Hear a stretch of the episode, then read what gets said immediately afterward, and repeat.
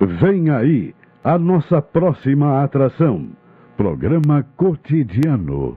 ZYK 270, Rádio Pelotense, 620 kHz, 10 kW, amplitude modulada, a emissora da metade sul. Entrevista. Reportagem nos bairros. Prestação de serviço. Previsão do tempo. Informações do trânsito. Notícias de Pelotas e da região. Programa Cotidiano. O seu dia a dia em pauta. Apresentação Caldenei Gomes.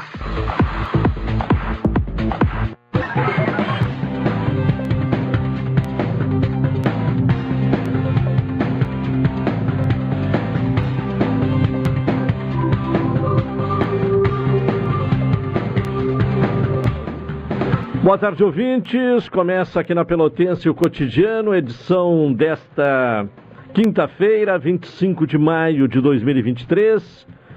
Tempo bom, céu uh, claro, com poucas nuvens, temperatura alta, 26 graus e 3 décimos, 67% a umidade relativa do ar, sensação térmica 27 graus e 5 décimos.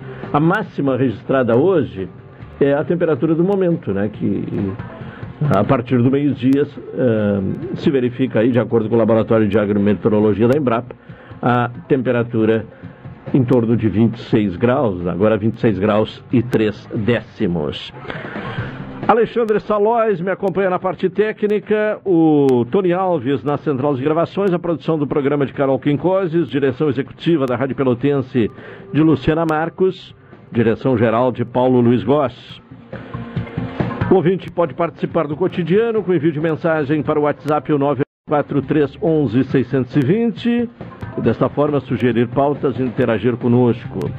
Nos acompanhar através do 620 AM da emissora pioneira no Rio Grande do Sul, a mais antiga em atividade do país, ou no país, a mais antiga atividade, em atividade no país, com 97 anos. Nos acompanhar também pelas plataformas digitais, o Instagram da Pelotense é o arroba Pelotense 620 oficial, o www.radiopelotense.com.br, os aplicativos Tunin e Radiosnet e ainda acompanhar o programa mais tarde na sua íntegra no Spotify. Falamos em nome de Sicredi, gente que coopera cresce. Neste mês de maio, mês das mães, Economia no Supermercado Guanabara. Expresso Embaixador aproximando as pessoas de verdade. Café 35 Off Store, na Avenida República do Líbano, 286, em Pelotas. Telefone 30 28 35 35. Doutora Maria Gorete Zago, médica do trabalho, consultório na Rua Marechal Deodoro, número 800, sala 401, telefones para contato 32 25 55 54, 30 25 20 50 e 981 14 1000. NET HD TV com Now, ligue 21 23 46 23 ou vá na loja na rua 15 de novembro 657 e assine já. Consulte condições de aquisição. 12 e 38, vamos ouvir a previsão do tempo, boletim meteorológico do Centro de Pesquisas e Previsões Meteorológicas da Universidade Federal de Pelotas. Vamos tentar viabilizar o contato aqui com a, a, o, o, o, Centro de Pesquisas. Enquanto viabilizamos o contato, já saudando a presença aqui no estúdio do Dr. Wilson Farias. Dr. Wilson, boa tarde. Boa tarde, Caldenem, boa tarde, audiência, boa tarde, Carol. Eu inicio a, a minha estada aqui hoje lamentando um fato extremamente triste, né? É, na minha idade, Caldenem, eu diria que é uma é uma tragédia porque toda hora a gente não sei é, quando é, quando a pessoa é jovem talvez as amizades das pessoas não, não morrem todos os dias né? Mas morre uma pessoa amiga né? Ontem morreu por exemplo uma senhora que morava em Encantado que é mãe do jornalista Ricardo Castro né ah, uma pessoa extremamente ligada. É, morreu morreu ontem a, mãe do, a mãezinha dele que mora em, lá em Encantado. E até o colega Tiago Seidel, lá do escritório, ele é, foi que me deu a informação inicial, porque ele é de Encantado e, e, toda hora mantém contato com a sua família e a mãe do Ricardo morava lá juntamente com uma irmã do Ricardo, né? Faleceu Encantado e veio se enterrar em Pelotas. E eu, agora, agora, em seguida, poucos minutos, eu chego no Café Aquário, né? No Café Aquário tem um, um lugar ali onde eles divulgam quem morre, né? E a gente sempre olha, quando eu estava me dirigindo para ver quem tinha morrido ali, veio um menino que trabalha com engraxate um pouquinho, só sabe quem é que morreu? Eu digo, não. Dele, o professor Cunha. Eu digo, bah, eu... o professor Cunha é, foi lá da RU, né? Sim, e eu convi convivi com ele muito tempo. Acho que do tempo de, da fundação da emissora. É, eu convivi tempo, né? lá muito tempo, é, lá fazendo comentários, o Leandro trabalhava lá e tudo. E além de, além de tudo isso, do convívio do dia a dia, a esposa dele, a Circe Cunha, foi minha professora de filosofia no direito, uma pessoa extremamente capaz. Eu sou amigo do Marcos Cunha, né, colega e amigo também.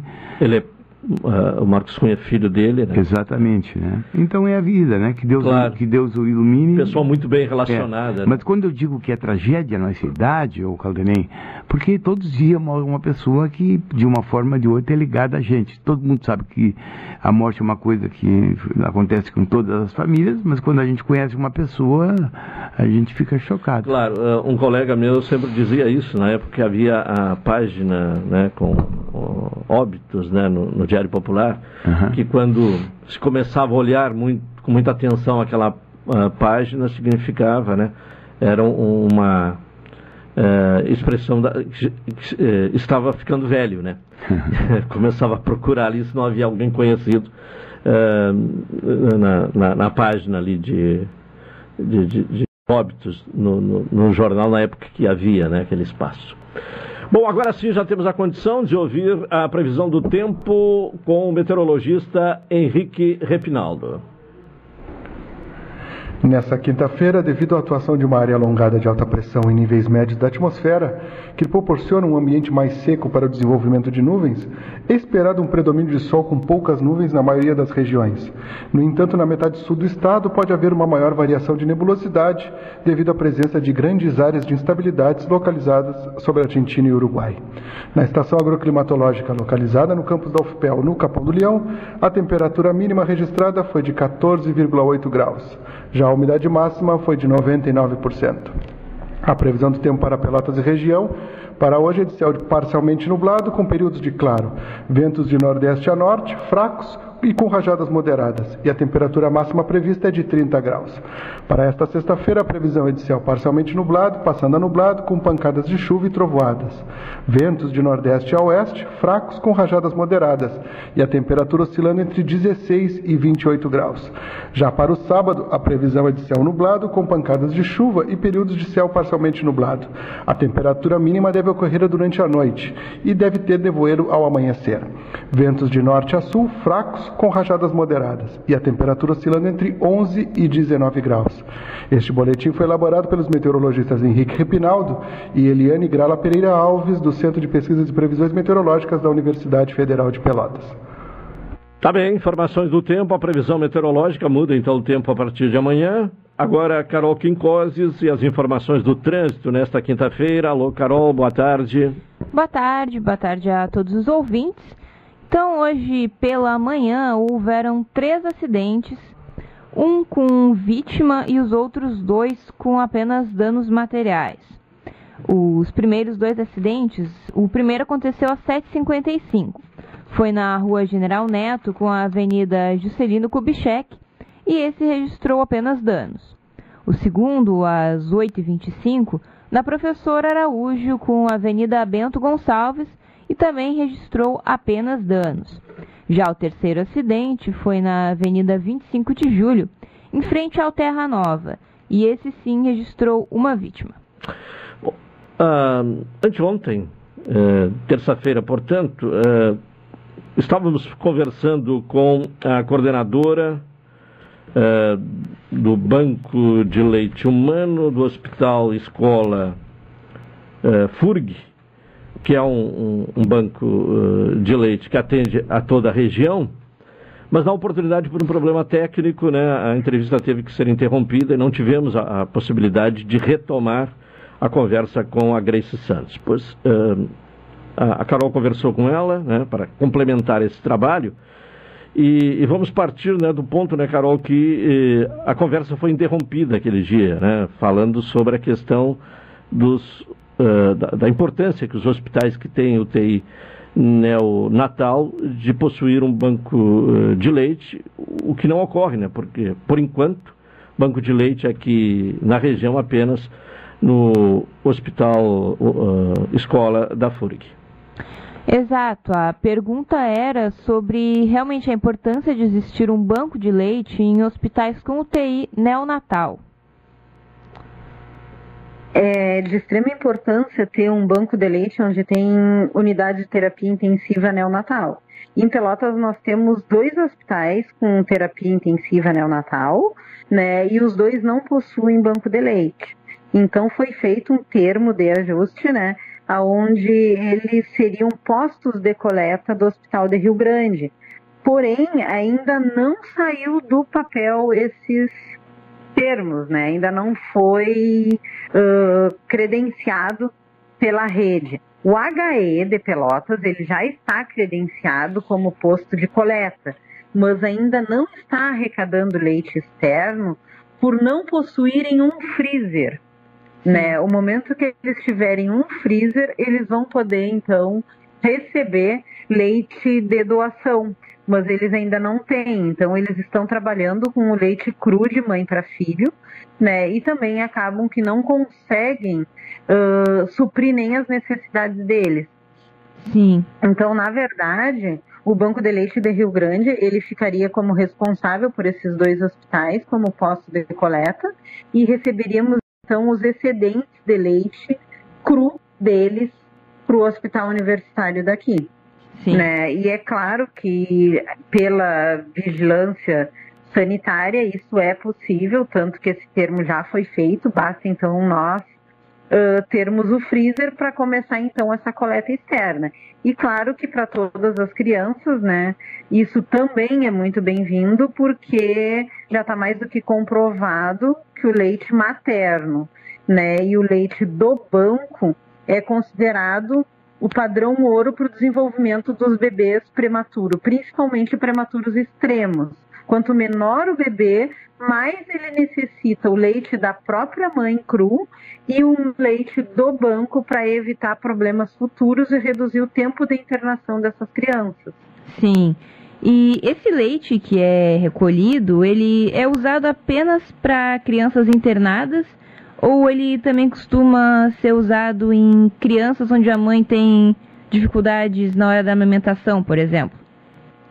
Não, eles são utilizados somente para a unidade de terapia intensiva. Ah, Todo sim. leite que se recebe da doação, ele é processado, pasteurizado, tem uma durabilidade de seis meses e é para ser utilizado para essas crianças internadas em UTI. Nós sim. não conseguimos suprir nem a UTI, imagina fazer essa doação para as mães com dificuldades. Na verdade, o banco de leite, assim como os postos de coleta, ele tem a finalidade dele, o objetivo dele é ser né, e desenvolver um papel de apoio e proteção né, na rede em relação ao aleitamento materno. Então, eles também têm essa referência de as mulheres com dificuldade em amamentação procurarem esses locais para conseguir sanar suas dúvidas. Essa é uma de nossas funções. Tanto que, ao procurar a rede brasileira de bancos de leite, a função dela não é só a captação, mas também apoiar e proteger e promover o aleitamento materno. Porque Sim. só assim nós vamos ter mulheres amamentando exclusivamente e podendo doar o seu leite excedente. Sim. Senão nós não conseguimos. E entrando um pouco até nessa questão de suprir a demanda, né? A doação, então, aqui na região, ela não é satisfatória, não atende às necessidades dos municípios. Não, não atende às necessidades do município. Na verdade, dos 227 bancos de leite que nós temos no país, né, o único local que supre a demanda é Brasília. Brasília ela é autossustentável na rede brasileira em relação a toda a parte de aleitamento materno. Eles suprem todos os hospitais com os bancos de leite que eles possuem. Sim. O e... restante não consegue ainda. E se alguém quiser fazer a doação, onde que essa pessoa deve ir para começar a doação? Olha, o Hospital Universitário de Rio Grande, né, o HU FURG, nós trabalhamos de segunda a sexta-feira, das sete e meia da manhã às sete da manhã. Né? Ele tem meia hora de intervalo, né, entre sete e sete e meia, uhum. que não faz o atendimento ao público. Né? Nós fizemos as coletas domiciliares dentro do nosso município né, de Rio Grande, então a gente consegue ir nos domicílios duas vezes por semana e vamos até a parte da Quinta e Povo Novo. Né? Após Povo Novo a gente não vai. Né? E aí, assim que for possível, nós vamos estar então arrecadando nos postos de coleta de Pelotas. Sim. Né? Mas ainda no momento em Pelotas não. E uma das coisas que nos chama atenção assim, ó, é que a mulher que vem visitar a cidade de Rio Grande, visitar o nosso município, e ela for de fora, estiver amamentando e estiver com seu bebê, ela pode vir fazer a doação de leite dentro do nosso hospital. Né? Porque como o leite ele dura seis meses pasteurizado, e essas mães podem vir fazer a doação de leite, fazer o cadastro enviar os seus exames né, sorológicos via uh, WhatsApp, por PDF, ou até mesmo nós fizemos os, as sorologias delas aqui no hospital mesmo. Então ela está visitando a cidade, ou veio visitar um familiar, ou veio a trabalho, ela pode fazer a doação aqui no próprio hospital e a gente pede as sorologias aqui no hospital mesmo. Sim, já pode realizar a doação. E então, por fim, é, a última questão uh, seria acerca de que ontem nós chegamos a transmitir uma música que foi feita para ajudar no processo de divulgação né, do Dia Mundial de Doação de Sim. Leite Humano. A Ouro Branco. Exato. E eu queria uh, te questionar qual a relevância do meio artístico se envolver nesse tipo de causa, né? Ajudar a divulgar. É, na verdade, assim, ó, conversando com um amigo, né, eles abraçaram essa causa porque a gente não consegue estar tá sempre na mídia. Né? São poucos colaboradores dentro dos hospitais e tu não consegue estar tá sempre na mídia. Né? E o que se viu é que Brasília mesmo, as rádios atuam muito em relação ao aleitamento materno, divulgando trechos uh, em que parcerias lá fazem entre uma música e outra pedida por um ouvinte, eles largam esses trechos, né, fazendo um chamado da importância que tem o aleitamento materno e a doação de leite. E de repente isso nos passou que isso, por isso aquele local ele é autossuficiente nessa doação, porque as pessoas ainda escutam muito as rádios, né, escutam via celular também, e isso pode ser uma das coisas que façam que eles sejam autossuficientes. Então a gente teve essa ideia e eles abraçaram essa causa. Né? Como o slogan desse ano foi uh,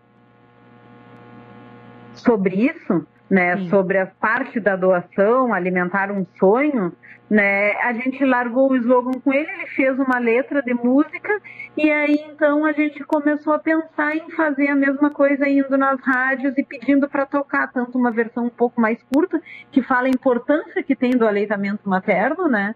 Porque ele é importante tanto para o bebê que está com a mãe, né? Assim como para os bebês que estão internados e a mãe não consegue suprir essa necessidade. E aí ele nem colocou o número do nosso banco que é para poder ser utilizado no estado, né? E aí a gente já disparou isso para todos os bancos do município, né? De todos os municípios que têm banco de leite, como Bagé, uh, uh, Uruguaiana, né? Uh, Bento Gonçalves, Caxias e a Grande Porto Alegre né, para ver se a gente consegue fazer com que os nossos bancos aqui do estado consigam coletar mais leite também. Então, por fim, uh, Grace, a gente agradece a tua atenção e até uma próxima falando sobre esse, sobre esse assunto também. Muito obrigada. Hum, muito obrigada. Aí o complemento então da entrevista, né? Que aquele dia não conseguimos dar sequência, então o complemento dessa, informa dessa entrevista sobre o banco de leite humano do Hospital uh, Escola FURG, que atende a toda a região. Agora é o momento do comentário de Hilton Lozada. Cidadania e Sociedade. Uma abordagem dos principais assuntos do dia no comentário de Hilton Lousada. Alô, Hilton, boa tarde. Boa tarde, Caldenei. Boa tarde, ouvintes da Pelotense. Bom, nesta uh, quinta-feira, quais são os destaques aí por Brasília?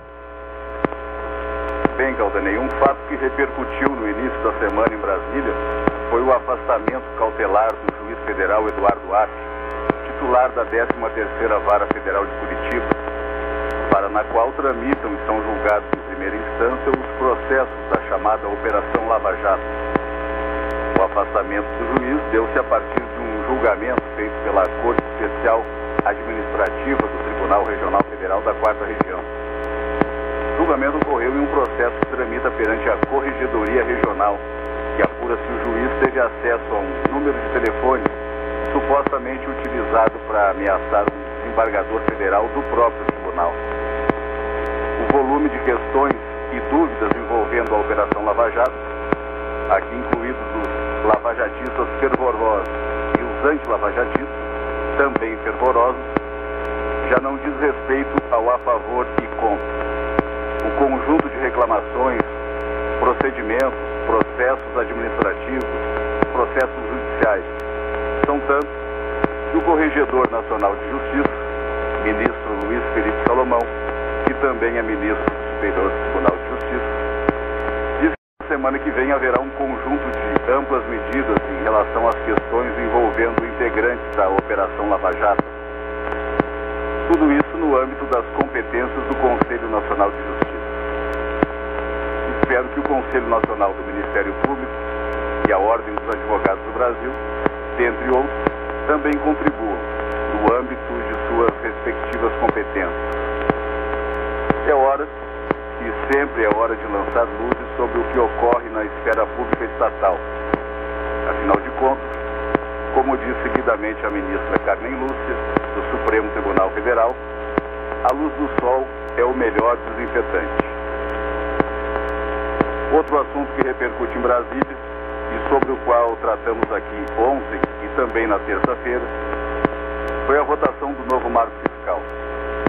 Ontem, mais especificamente, foram votados os chamados destaques. Dentre eles, aquele que inseria o Fundo Constitucional do Distrito Federal dentro do novo arranjo fiscal. Aprovado o texto base do novo marco fiscal, estavam ainda pendentes diversos destaques.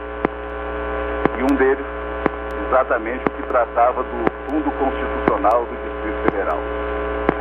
A bancada do Federal, a bancada federal, a opinião dela era de que com as regras constantes do relatório que foi aprovado por folgada maioria na noite de terça-feira, haveria diminuição do Fundo Constitucional do DF, que segundo estimativas do governo do DF bem como do Tribunal de Contas do Distrito Federal, poderiam chegar a mais de 80 bilhões de reais ao longo de 10 anos. Ontem, durante a sessão da Câmara dos Deputados, o deputado Alberto Fraga, do PL aqui do DF, fez esta ponderação e outras no mesmo sentido, e conclamou o plenário da Câmara a votar pela exclusão do fundo das regras do novo marco fiscal. Enquanto outros deputados faziam seus discursos, inclusive tratando de outros assuntos que seriam objeto de votação na noite de ontem, o relator do marco fiscal, deputado Cláudio Cajado, do Progressistas da Bahia, pediu a palavra e falou que, segundo cálculos feitos por ele e pela consultoria legislativa da Câmara dos Deputados, não se verificou a diminuição de recursos para o Distrito Federal se adotada a sistemática proposta. o deputado Arthur Lira, presidente da Casa, colocou em votação e o Fundo Constitucional do Distrito Federal foi mantido no texto, conforme o deputado Cláudio Cajado havia proposto. O destaque apresentado pelos parlamentares do DF foi rejeitado por 316 votos. Uma votação bastante significativa.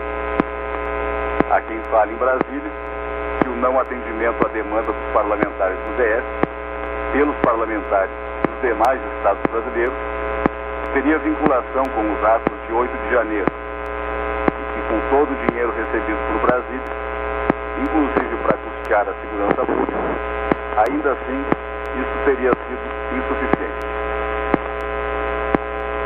Um outro assunto que merece destaque é a questão do racismo.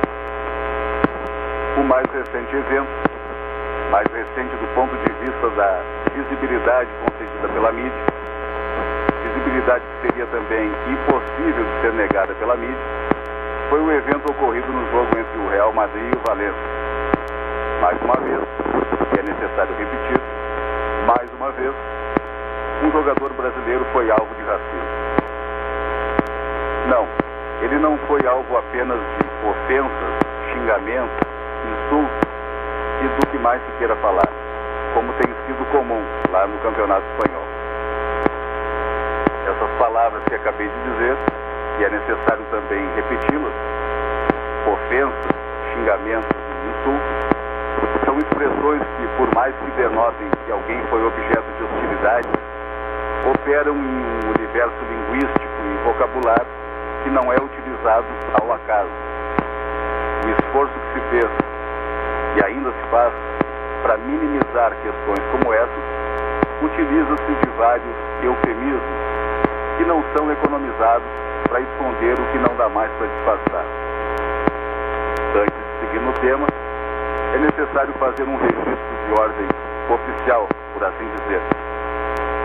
O IBGE aquele mesmo que bate na porta de nossas casas e faz uma série de perguntas que servem para, dentre outras coisas, o direcionamento de políticas públicas, utiliza um sistema classificatório, os chamados métodos de auto-identificação e heteroidentificação, para a chamada classificação por cor ou raça. Na tal classificação, há as seguintes opções: amarelo, branco, indígena, pardo e preto. Isso é preciso ficar claro e precisamos falar sobre isso no futuro. Voltando ao jogo entre Real Madrid e Valência, o jogador de futebol Vinícius Júnior foi vítima de racismo. Não foi vítima de ofensas, xingamentos e insultos. Ele foi vítima de racismo. E racismo é crime. Da mesma forma que ele, milhões de outras pessoas são vítimas de racismo. Contra essas pessoas também se cometem crimes. A atuação de Vinícius Júnior é motivo de orgulho para todos nós brasileiros. A atuação firme dele, ele diz que irá em frente na luta, dá uma visibilidade às pessoas que não podem, nem de longe, reclamar de seus direitos. Racismo é crime. Vinícius Júnior é um atacante e mostrou que é preciso ser agudo em defesa daquilo que é importante. A luta dele está se transformando em uma luta que atravessa continentes. Vimos nos últimos dias pessoas dizendo que não queriam dizer o que disseram. Vimos pessoas dizendo que aquilo que disseram foi mal interpretado. E continuaremos a ver esse tipo de manifestação no futuro. Agora, os racistas estão emparedados pela confrontação com aquilo que diz. E Vinícius Júnior se juntou a Zumbi, Dandara, Conceição Evaristo, Angela Davis, Nelson Mandela e tantos outros. Então, é isso. Para além disso, ouvintes da Rádio Pelotense, o que mais haveria para ser dito? Não basta ser antirracista. É preciso que a prática diária de todos nós também seja antirracista. É preciso que na vida em sociedade estejamos presentes, praticando atos antirracistas. É necessário ser antirracista, porque isso é uma imposição ética. necessário ser antirracista, porque isso rompe com um ciclo de exclusão estrutural. É necessário ser antirracista porque é preciso descolonizar o inconsciente de parcela da população. Ser antirracista é compreender que as políticas compensatórias têm o poder de compensar muito pouco que elas precisam ser ampliadas. E que é necessário também desconstruir os estereótipos negativos. Por fim, não custa lembrar, racismo não é opinião. Racismo não é ponto de vista. Racismo é apenas uma coisa: crime previsto em lei. Racismo é crime. Caldenei. Tá bem, Hilton Lozada, boa tarde até amanhã. Boa tarde, boa tarde aos ouvintes da Pelotense e até amanhã. Comentário de Hilton Lozada aqui no cotidiano, 1 e 4, intervalo, voltaremos na sequência.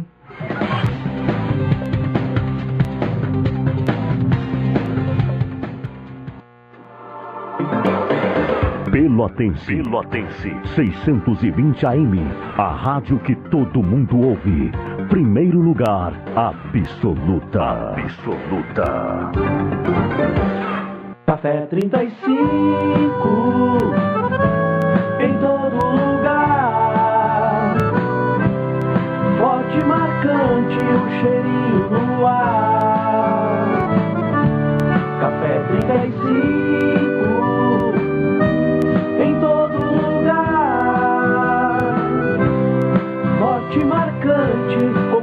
Como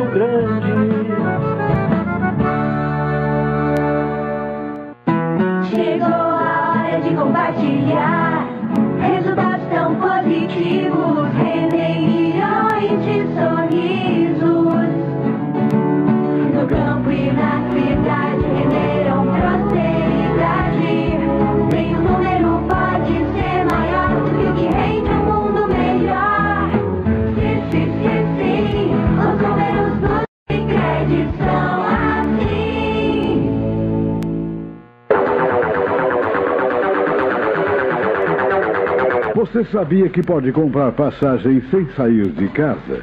Para evitar filas e transtornos na sua viagem, a Embaixador disponibiliza a compra das passagens de forma online. Basta acessar nosso site ou baixar nosso aplicativo em seu smartphone. Viajar já é bom e comprar passagem com essa facilidade é melhor ainda. Acesse o site www.expressoembaixador.com.br ou baixe o aplicativo Embaixador Passagens. Expresso Embaixador, aproximando as pessoas de verdade. Quer estar mais conectado do que nunca e ainda aproveitar uma condição especial? Venha para Ozirnet e aproveite. São 600 mega de velocidade com Wi-Fi 6 a partir de R$ 99,90. É internet de qualidade com uma condição que só a Ozir oferece. 600 mega de velocidade com Wi-Fi 6 a partir de R$ 99,90. Confira ainda a possibilidade de instalação gratuita. Ozirnet, sempre ao seu lado.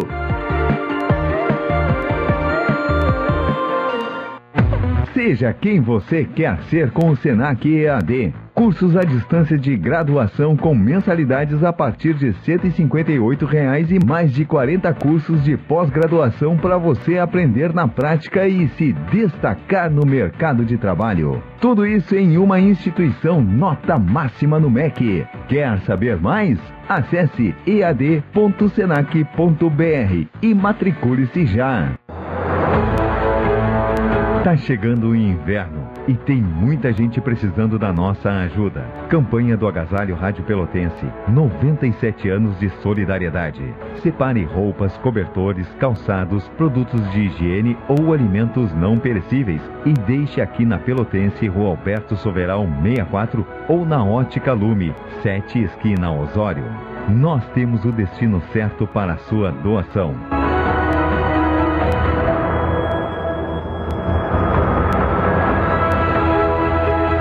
Campanha do Agasalho Rádio Pelotense. 97 anos de solidariedade. Apoio Arrozeira Pelotas. Dedicação para produzir a qualidade que você merece. Ótica Lume. Nosso foco é a sua visão.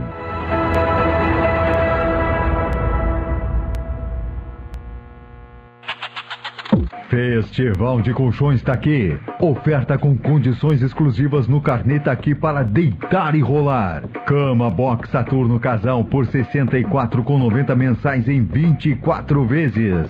Cama Box Dover Queen por 119,90 mensais em 24 vezes.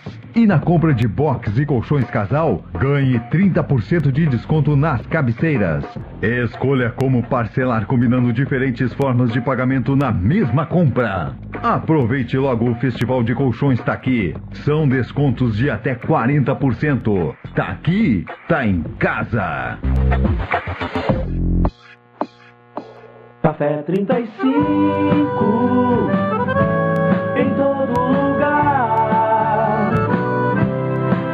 Forte, marcante, o cheirinho no ar. Café 35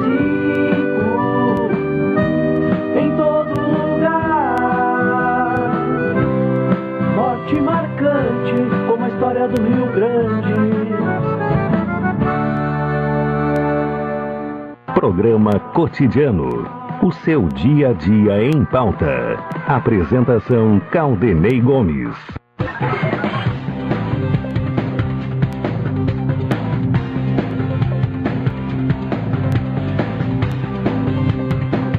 Uma hora, dez minutos, estamos com o programa cotidiano aqui na Pelotense. Expresso Embaixador, aproximando as pessoas de verdade. Café 35 Off Store, na Avenida República do Líbano, 286 em Pelotas. Telefone 30 28 35 35. Doutora Maria Gorete Zago, médica do trabalho, consultório na rua Marechal Deodoro, número 800. Sala 401, telefones para contato 32 25 55 54, 30 25 20 59, 81 14 10 00. Bom, dentre os assuntos aí tratados pelo Hilton Lozada há pouco, o primeiro deles foi a respeito do afastamento do juiz Apio, né, o juiz que eh, respondia pela Lava Jato eh, em Curitiba.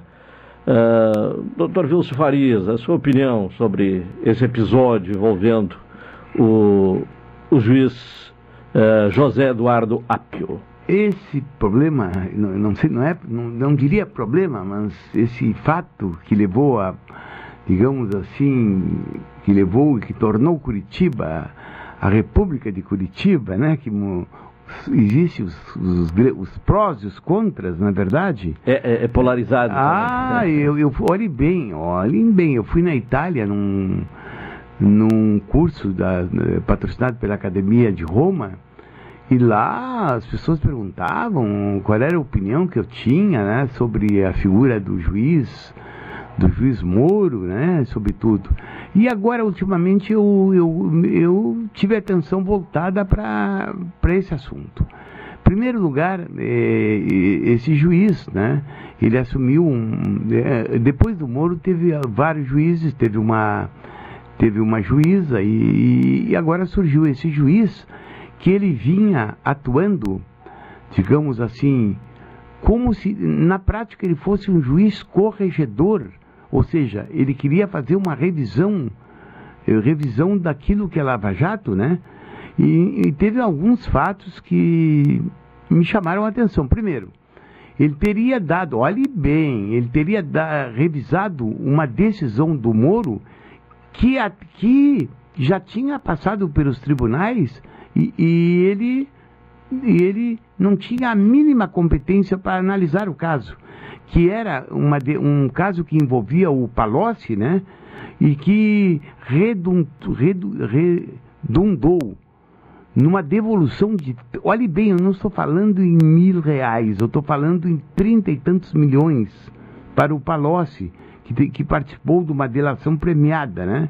Esse fato, esse fato chamou-me eh, e chamou a atenção de todo mundo porque o Moro veio pela imprensa e disse que ele contestou a, a competência dele, não tinha competência. Uma coisa é tu decidir um processo onde tu tenha competência e outro onde não tenha.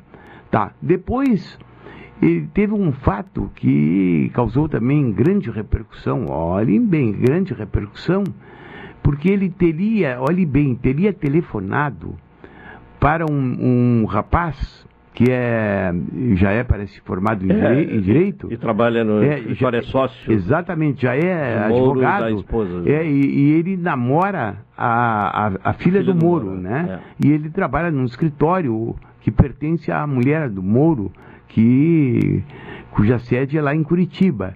E ele teria telefonado para esse rapaz ah, e fazendo ameaças, não é verdade? O que causa muita espécie, né? É, e usando o, o, é, o nome de outra é, pessoa.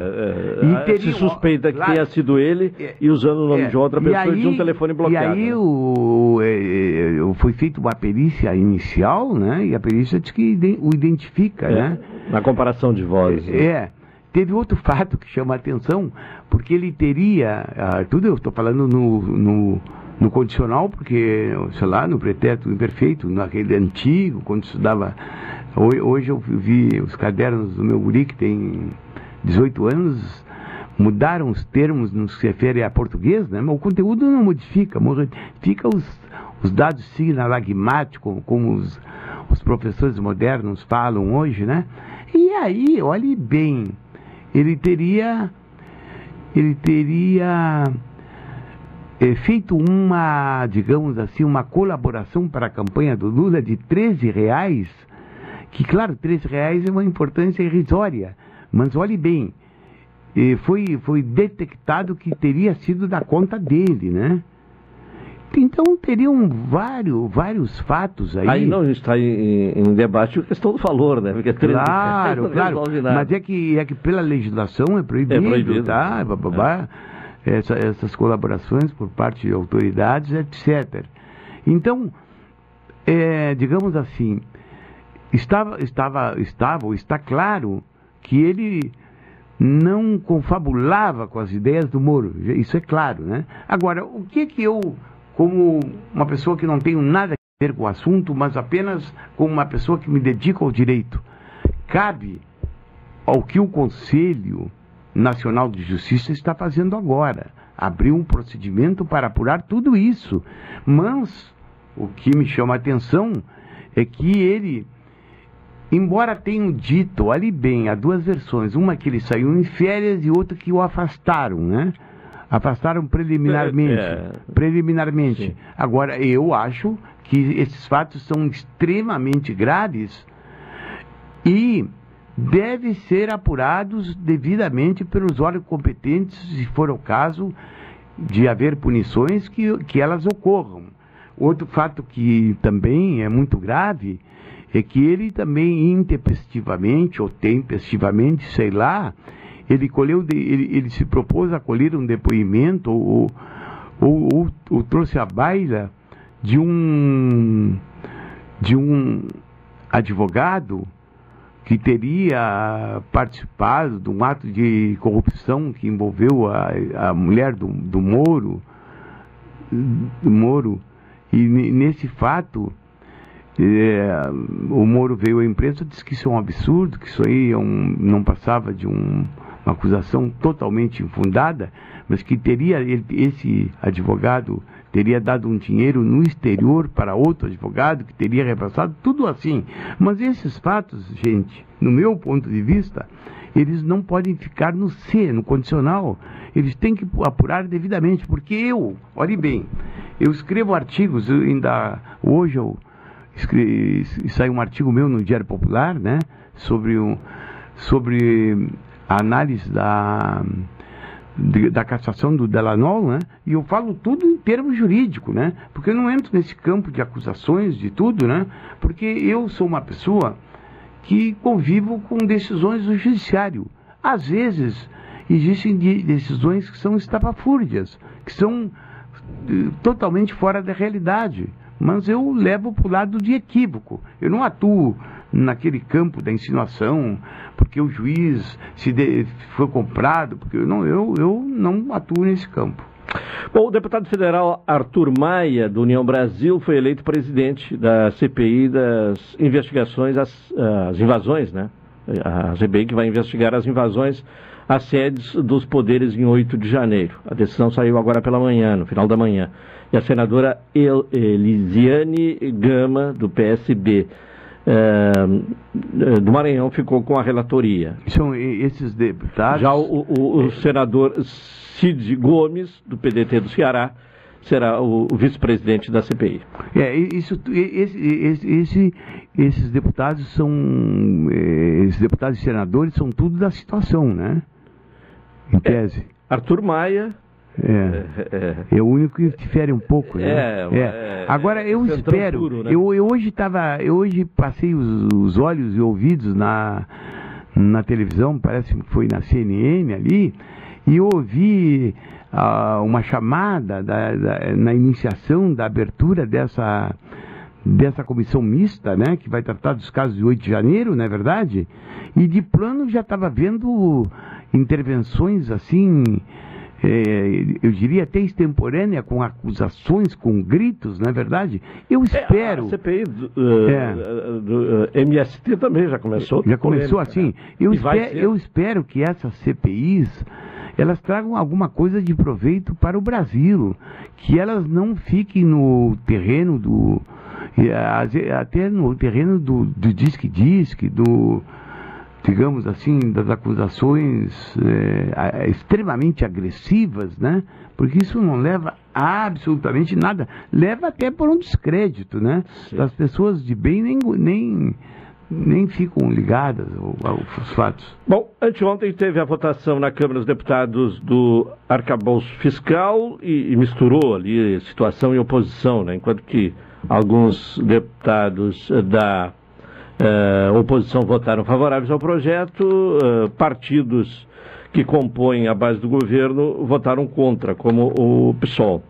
E para falar sobre esta posição do, do PSOL, nós temos um contato com a, a deputada eh, aqui pelo Rio Grande do Sul, né, deputada gaúcha, Fernanda Melchiona. Deputada, como se justifica esta posição do PSOL, mesmo sendo da base do governo, ter votado contra o arcabouço fiscal? Boa tarde. Boa tarde, Caldenei. Boa tarde a todos os ouvintes da Rádio Pelotense. É um prazer estar com vocês. E nós temos uma compreensão de que esse projeto é uma medida de ajuste contra o povo. Veja, eh, o arcabouço é um novo teto de gastos. É um novo teto de gastos que nunca teve no Brasil até 2016, com o governo golpista do Temer, que tirou muitos recursos da área da saúde, da educação, etc. E, embora tenha ali um acréscimo de 0,6 até 2,5, né, eh, dependendo de, uma grande, de um grande crescimento econômico, a lógica é a mesma, que é qual? Submeter a um limite de gastos, de investimentos, né, Caldenei, eh, nas áreas sociais do orçamento. Hoje o orçamento da União é dividido em dois gastos, os gastos primários, que eu chamo de investimento, que são aqueles na área da saúde, da assistência, da educação, da previdência, cultura, né, todas as áreas importantes para o nosso povo. E os gastos financeiros.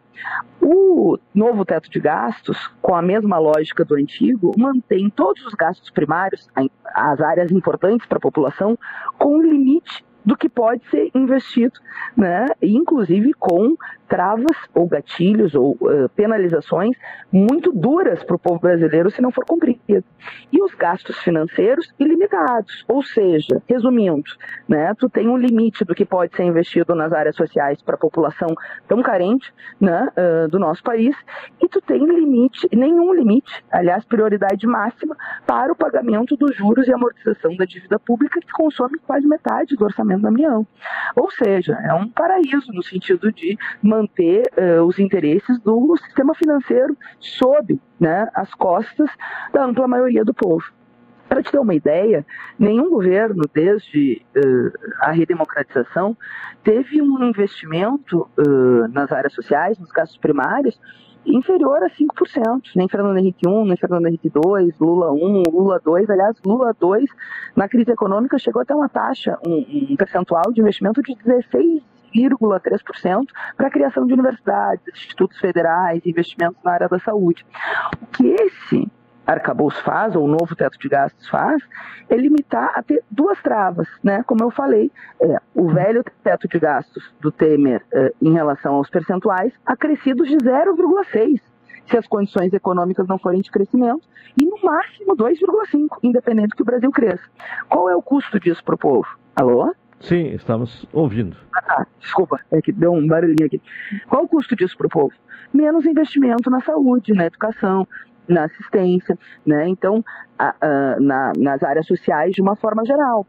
Inclusive, o teto de gastos, o novo teto de gastos vai incidir né, vai estar lá no que é calculado entre os limites o novo Fundo eh, Nacional de Educação Básica, o Fundeb, que é o maior fundo de educação básica no país. A recente conquista do piso da enfermagem também vai estar lá arrochando, né, para não ter eh, ampliação, não ter aumento salarial à medida que, que vem a, inflação do período, ó, a própria luta dos trabalhadores, né, para garantir salários mais dignos, vai ser incluído nesse novo teto de gastos, foi incluído, né, eh, pela Câmara dos Deputados, a questão, por exemplo, eh, esses dois foram incluídos pela Câmara dos Deputados, Fundeb e piso da enfermagem, mas já veio do projeto do Haddad a questão das estatais, BNDES, Banco do Brasil, Caixa Econômica Federal, que poderiam ser utilizados para investimentos, né, para investimentos que gerem emprego e renda para a população, para oferecer créditos mais baratos diante dessa enorme e exorbitante taxa de juros, a maior taxa de juros do mundo que é aplicada no Brasil.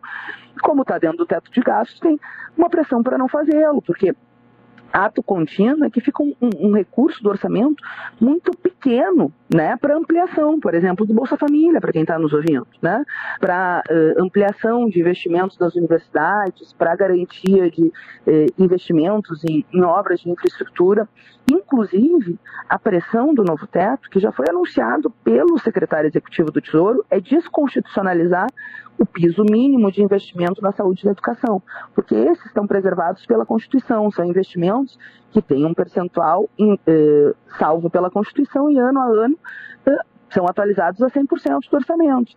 E, óbvio, né, das duas uma, ou o, o, o governo faz o que o, o secretário do Tesouro já ventilou, lamentavelmente, que é tirar essa garantia constitucional dos mínimos a ser investidos nas áreas mais sentidas pela população, que é saúde e educação, o que seria trágico, ou mantém os pisos e aí todas as outras áreas que não são protegidas por mínimos constitucionais, lei de segurança, por exemplo, cultura, assistência social, enfim, a própria previdência ficam arrochados.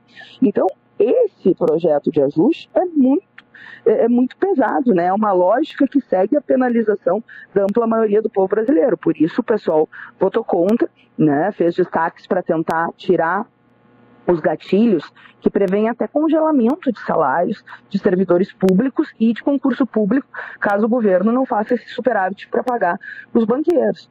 O que é, mais uma vez, lamentável. Eu lembro, né, Claudeni, que no caso dos servidores públicos, teve uma perda nos últimos seis anos de não ter a reposição da inflação de 60%. Agora o governo Lula deu um reajuste de 9%, que foi importante é, para a categoria, mas claro, insuficiente perto das perdas né, do último período do governo Temer e do governo Bolsonaro. Bom, e para então... o futuro, uh, deputado, o que, é que se prevê?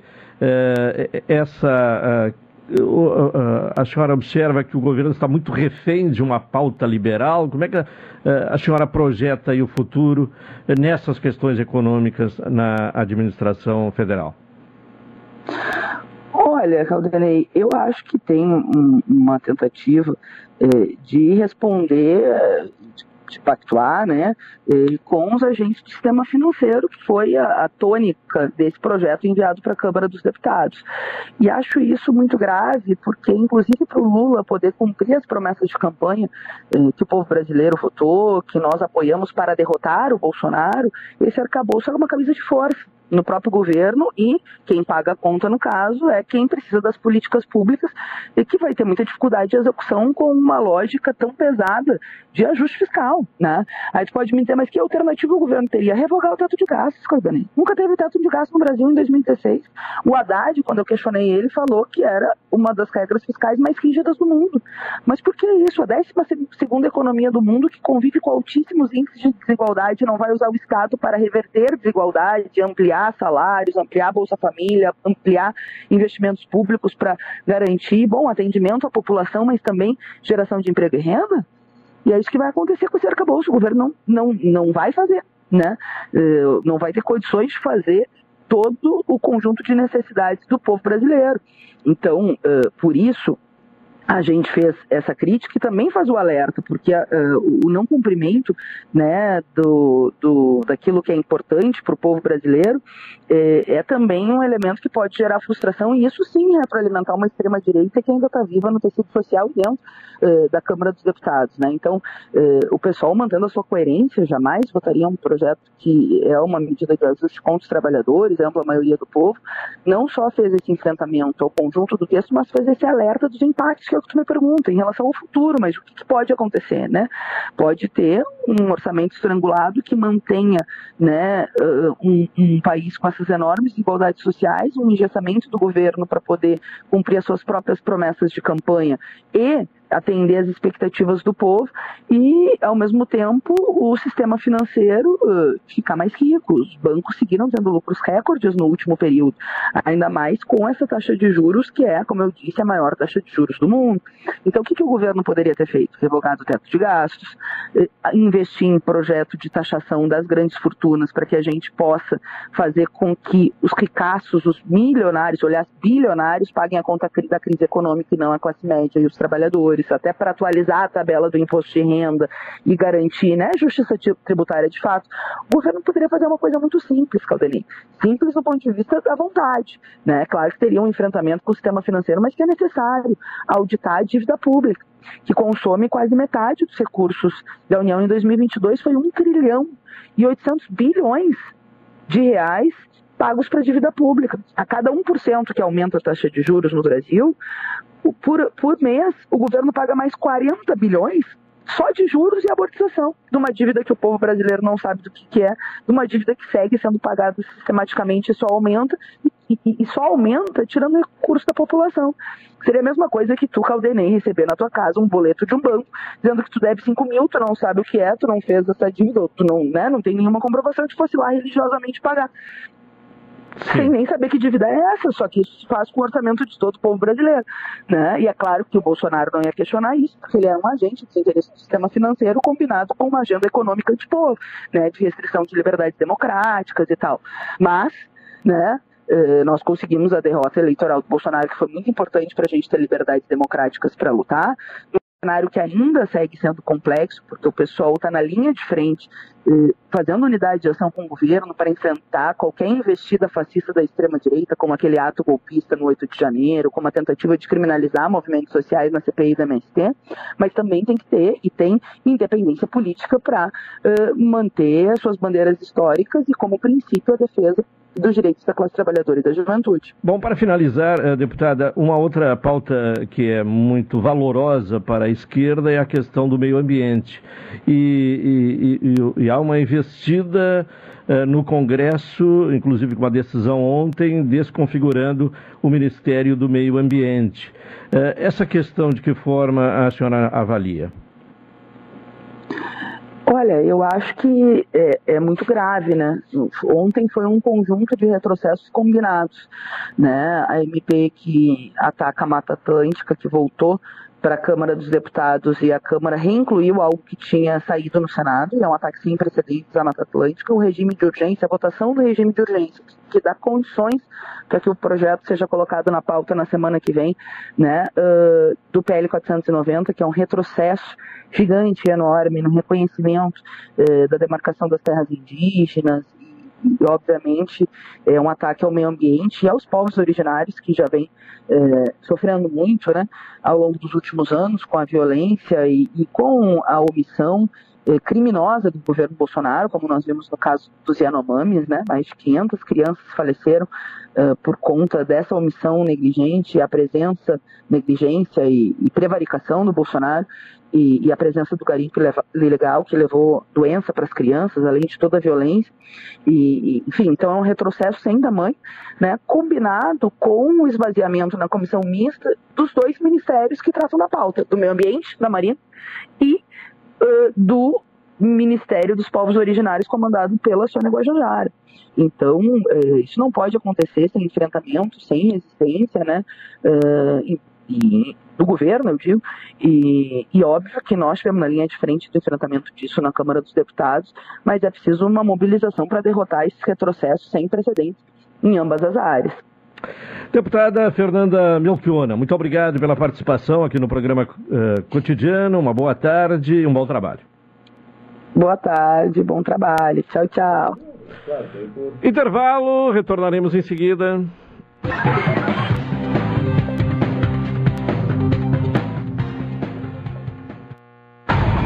Sintonize a Rádio Pelotense 620 AM. Todo mundo está ouvindo. A sua companhia musical perfeita. Café 35 em todo lugar. Forte, marcante, o cheirinho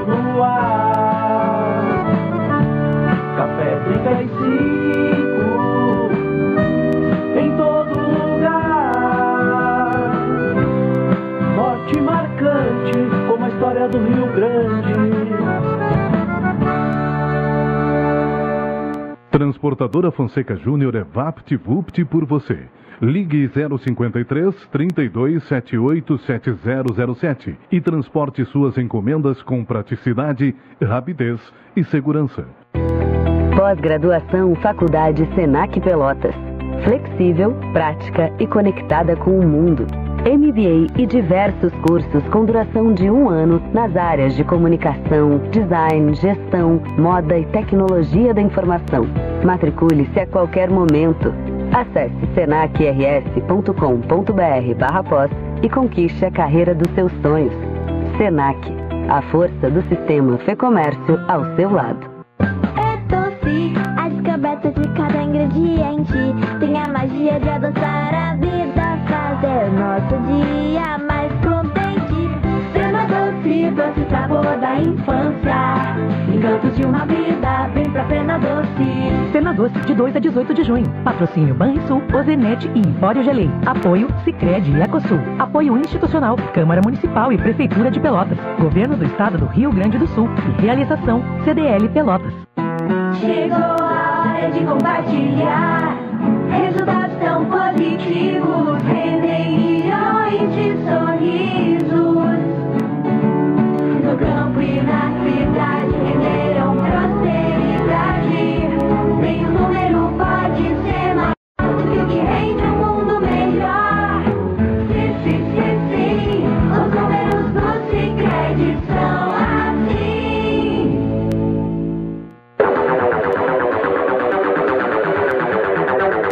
Você sabia que pode comprar passagens sem sair de casa?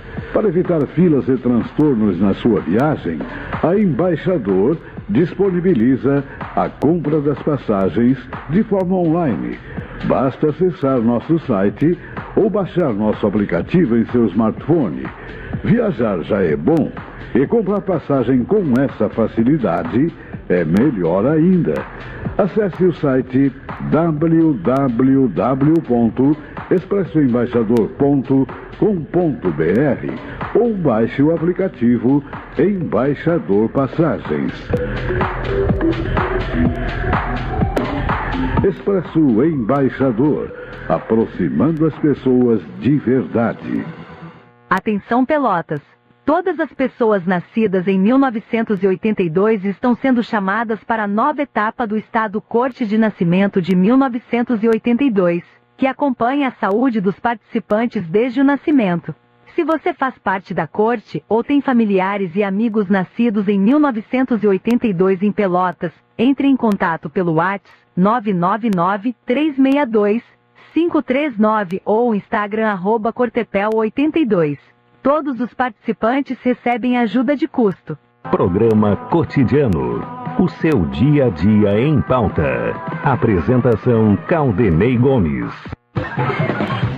1h37, NET HD TV com Now, ligue 21 23 46 23, ou vá na loja na, na, rua eh, 15 de novembro, 657 e assine já, consulte condições de aquisição. Sicredi, gente que coopera, cresce neste mês de maio, mês das mães, faça economia no supermercado Guanabara.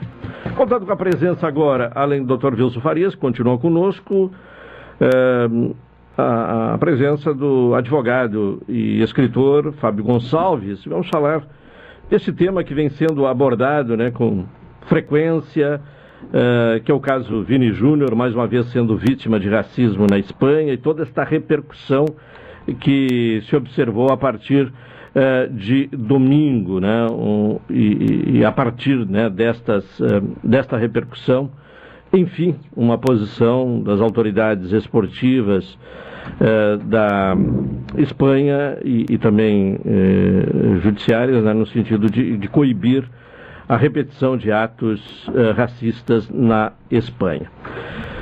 Fábio Gonçalves, obrigado pela presença e a sua opinião inicial a respeito deste episódio. Boa tarde.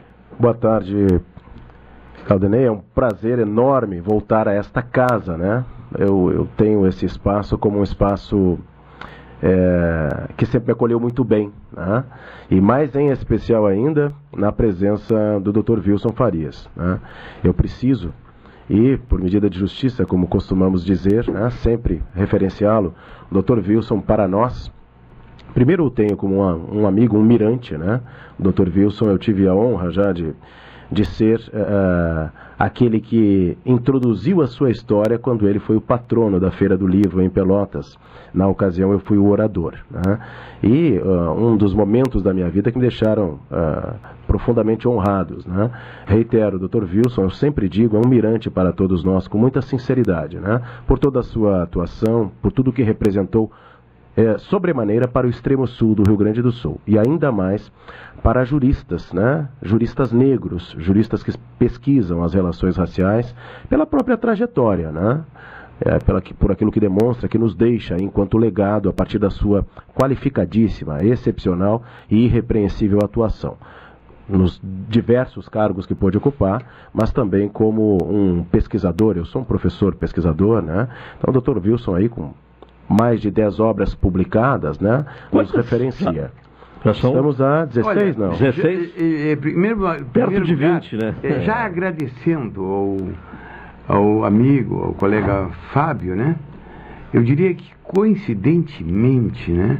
Eu estarei na décima, na 49 Feira do Livro da FURG, agora no sábado, né? No sábado, e num trabalho da Livraria Vanguarda, Gráfica Santa Cruz e, e o autor eu, nós vamos lançar um 17 Realidades do Racismo Estrutural e Institucional no Brasil, com incursão no direito comparado e inflexões trazidas pela pandemia 19 lá, cuja apresentação é do advogado Tiago Seidel, e aparece como prefaciadores o meu filho, que é estudante, grau médio, coincidentemente, eu falo coincidência porque as, coisas, as coisas acontecem. O Fábio dos Santos Gonçalves, que é mestre de Direito e advogado, que está conosco hoje, a Josine Petri Farias, que é professora e doutora em Direito, o Davi Medina da Silva, que é mestre e promotor de Justiça, o Luiz Alberto Varga, desembargador, juiz de Direito, e aqui em Pelotas foi, Paulo Roberto Gentil Carteiro, charqueiro, nosso amigo, Renato Luiz Melo Varoto, nosso colega daqui da Pelotense também,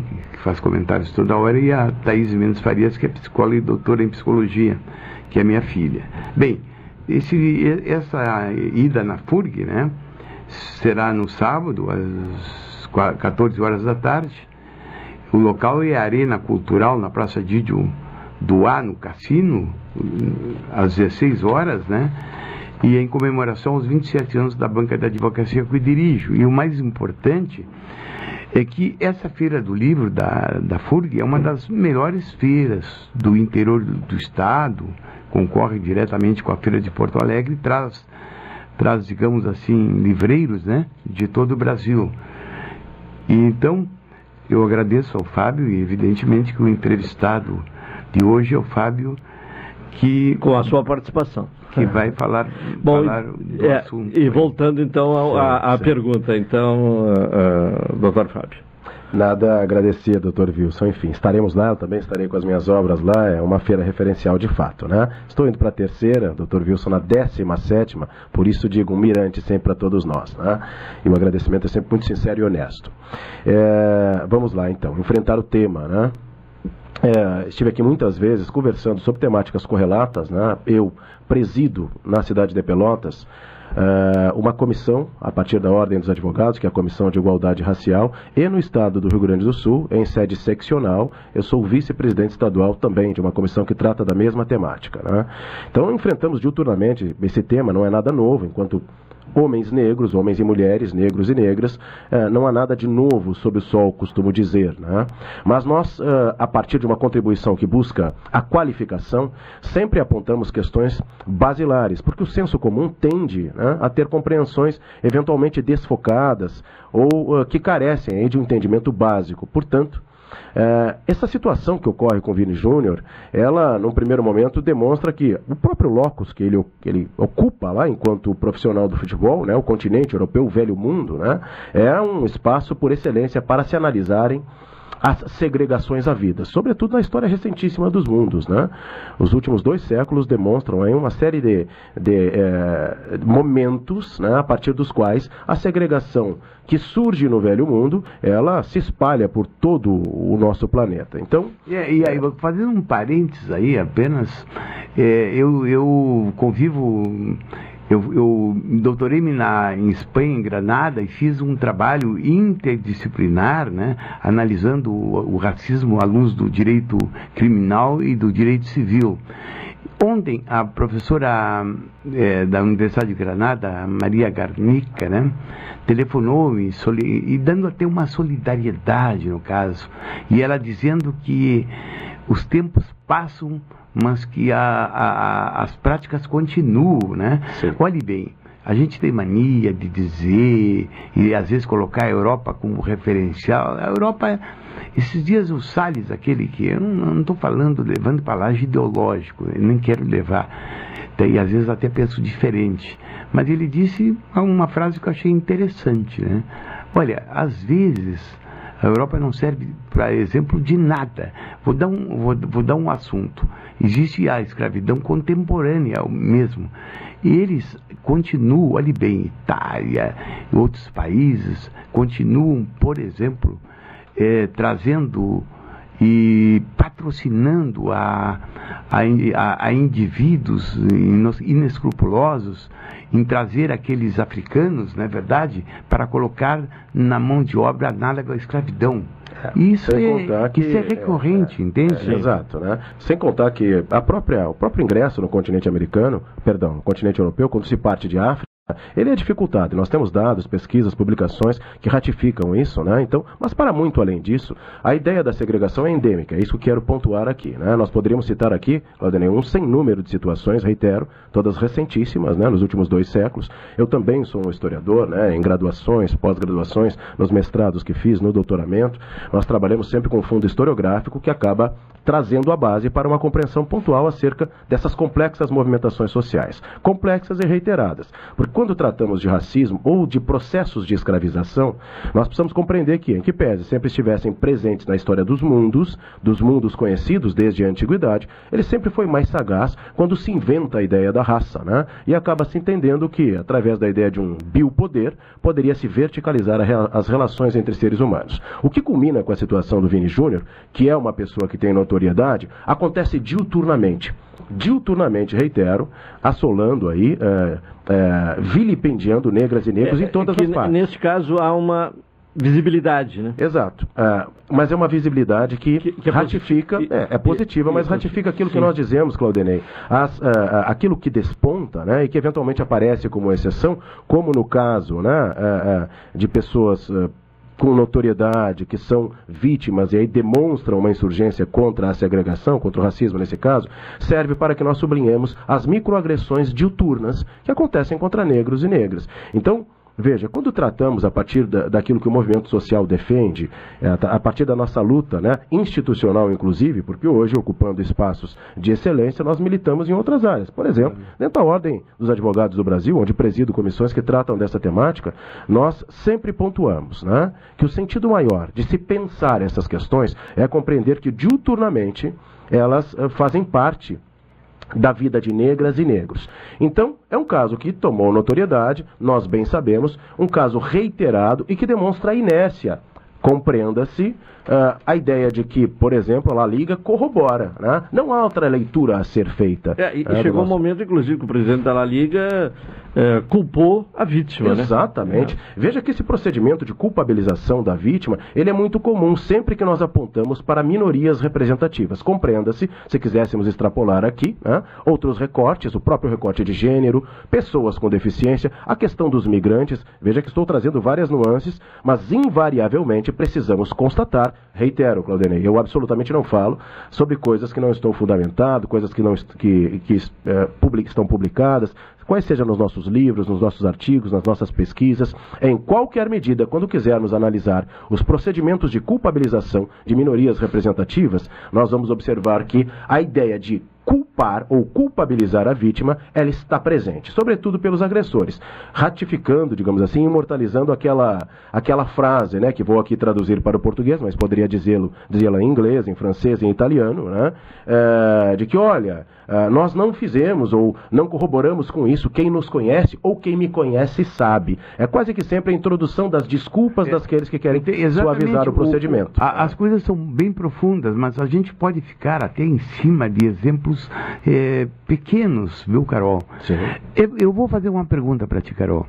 É possível uma criança com 10 anos de idade ser racista? Uh, eu acredito que na maioria das vezes ela reproduza comportamento que ela ouve em casa, por exemplo. E, exatamente. O que acontece com isso? Seguidamente, colé colégios tradicionais de Pelotas aparecem crianças de 10, 12 anos, adolescentes com isso com atitudes racistas, né?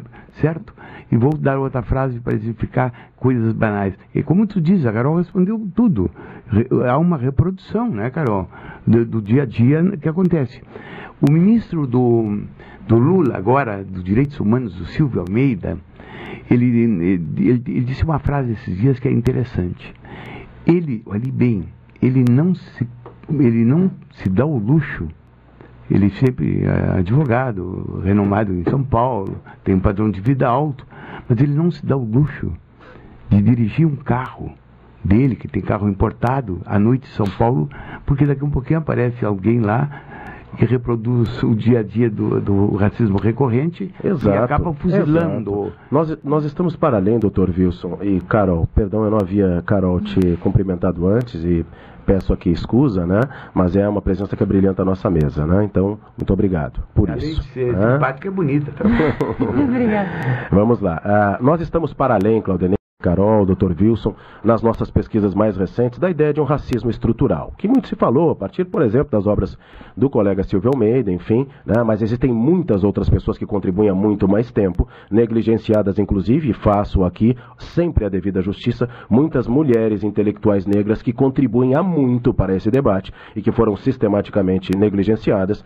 Nós estamos para além da ideia da percepção de um racismo estrutural. Hoje nós já tratamos, por exemplo, outros conceitos, como racismo sistêmico, né, como a presença das microagressões retroalimentando, não apenas no Brasil, mas no mundo, porque compreender o racismo como algo sistêmico eh, nos permite compreender, inclusive, o que acontece com o Vini Júnior e, a partir daí, então, entender que a questão da segregação é, pela marca, nós dizemos no Brasil, né? A segregação por aquilo que nós não podemos esconder, porque nós não podemos esconder a cor da nossa pele. Quando olho para a Carol, por exemplo, para qualquer um de nós na mesa, eu não consigo identificar de pronto as nossas inclinações sexuais, por exemplo, né? No entanto, a questão da marca, quando tratamos das relações raciais, ela não pode ser escondida, sobretudo é, quando se trata de pessoas negras, né? Então, nós sempre dizemos que compreender né, a sistematização da segregação nos permite entender desde as microagressões ou, por exemplo, essas agressões só reiteradas pra, como Só para exemplificar as microagressões, uma coisa que me toca muito e me deixa muito emocionado,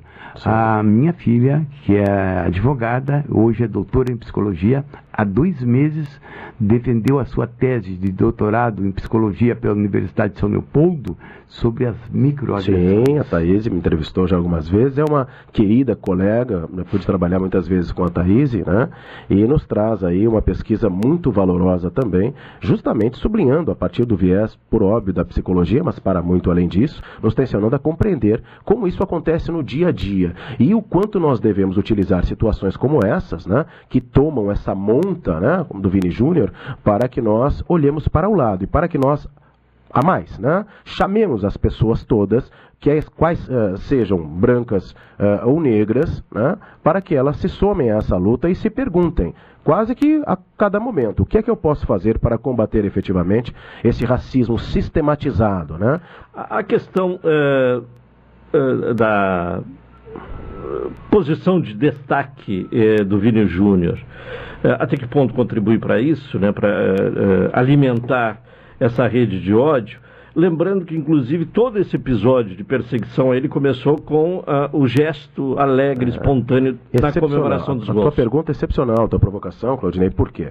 Porque nos traz um alerta. É Sim. É preciso que se compreenda que, né, ainda que uma pessoa, ainda que uma negra ou um negro ocupe, enquanto exceção, reitero, para que a nossa audiência compreenda bem, né? Enquanto exceção, porque negras e negros em destaque são exceção, nós estamos presentes quando invertemos a pirâmide social, no cárcere, tragédias em família, situações eh, locais de bolsões de pobreza, lider, eh, liderança de famílias monoparentais, no caso das mulheres negras, aí estamos presentes. Nos espaços de excelência, nós somos exceção, mas ainda que negras e negros, como Vini, ocupem eh, espaços de exceção, é, lidos é como tá, de dignidade. Aí é tá, eu sempre é, aparentando Olhe bem, é, é, é, equivocado dizer que o racismo ele impera só com as pessoas menos privilegiadas, inclusive quando é, há concorrência que o racismo Exato, é isso que ia dizer. Ainda que haja uma situação, uma, que se ocupe uma, um espaço de destaque, de excelência, de significância, né? Isso não coíbe a atitude de segregar. Veja que para aquelas pessoas que defendem que o poderio econômico pode deslocar uma pessoa negra, por exemplo, de uma situação onde sofre a segregação de maneira mais contundente para uma situação na qual isso é suavizado, essa assertiva ela desvanece, ela se enfraquece a partir desses exemplos. Não há dinheiro, não há notoriedade que impeça aquele que traz em si o, o nós dizemos no direito, o ânimos para a segregação, é, quando ele quer efetivamente segregar.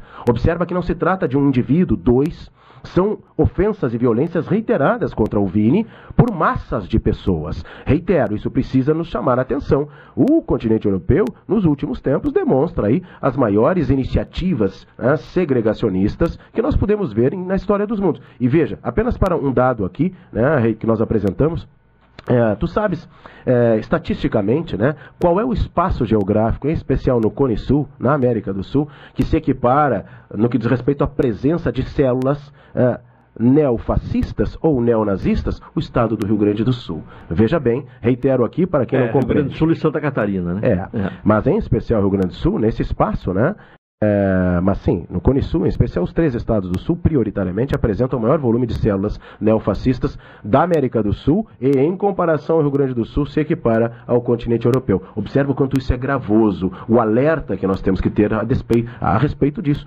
Há dois ou três anos atrás, doutor Wilson, me ajude, nós tivemos aqui no Morro Redondo um jovem é, que contribuía para uma célula neofascista no Morro Redondo. Foi pego em casa aqui, isso saiu no Jornal do Almoço e tal. Um jovenzinho, 17, acho 18 anos e tal, do qual absolutamente não se esperava qualquer iniciativa nesse sentido e nem ele demonstrava abertamente, enfim, mas através, obviamente, da tecnologia, ele contribuía né, para a, eh, eh, a massificação, desenvolvimento dessas ideologias neofascistas que combinam com a segregação, quiçá com a morte, né? Com a, a, a ideia de que corpos é, o, são o Vinícius Júnior houve um alerta, né? Uma ameaça concreta, né? Flagrante. Aquele boneco uh -huh. que foi pendurado, favor, né? foi enforcado né? numa ponte, né? Sem, nem, sem que as uh -huh. autoridades espanholas uh -huh. tomassem qualquer medida, né? Exato. Né? E a resposta que foi dada, recente, né? De ontem para hoje, foi a prisão de duas ou três pessoas. Mas só agora. Enfim, só agora, né? É. Imagina, depois dessa tensão toda social. Observa o quanto é importante se compreender também a, a, a, a eficiência da pressão social quando ela efetivamente se inclina uh, a partir das nuances devidas. Eu vou dar dois exemplos, né? Uh, a atuação do Sleeping Giants, né? Enfim, buscando aí uh, questionar os financiadores da La Liga num primeiro momento, né? Mas os movimentos sociais que lutam contra essas questões também, tensionando, por exemplo, né, o que seria o equivalente ao Ministério Público no Brasil, mas lá na Europa, né, o, o, o defensor público, né, enfim, o fiscal é, para que se busque né, a criminalização dessas pessoas. Mas aí, aí Calderim, a gente não pode ficar só no campo da acusação, no campo disso.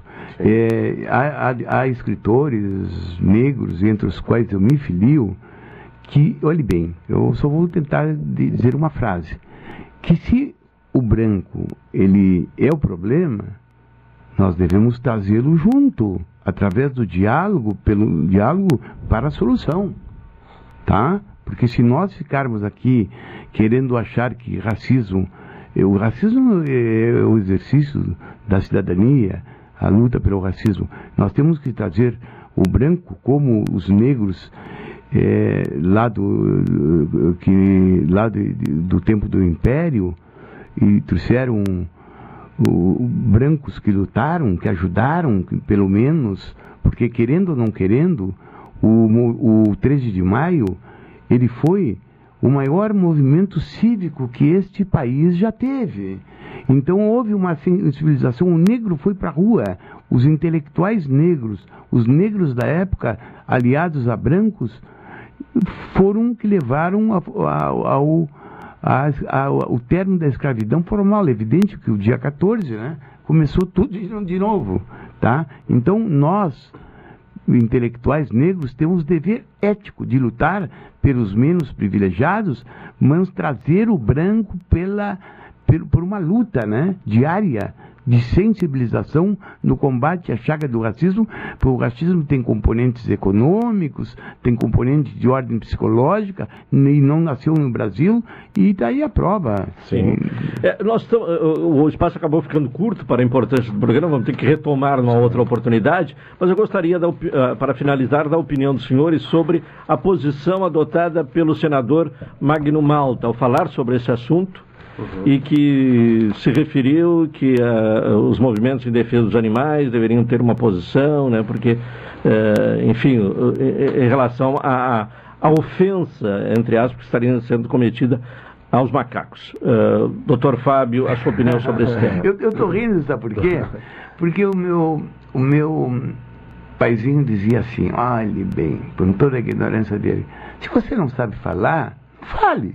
Exato. Não é, é simples assim, né? Criminosa. Que, eu, criminosa, é, Claudenei. Mas será que foi outra... por não saber falar ou foi algo é. proposital? Não. É, eu, eu, é. tô, eu tô em épocas de Em épocas em que se busca, né, através da atuação parlamentar, o que é lastimável, né? As lacrações, é preciso que se diga, né? Esta pessoa que em tese representa, né, uma massa popular que o elegeu, adota uma postura criminosa, invariavelmente criminosa, né?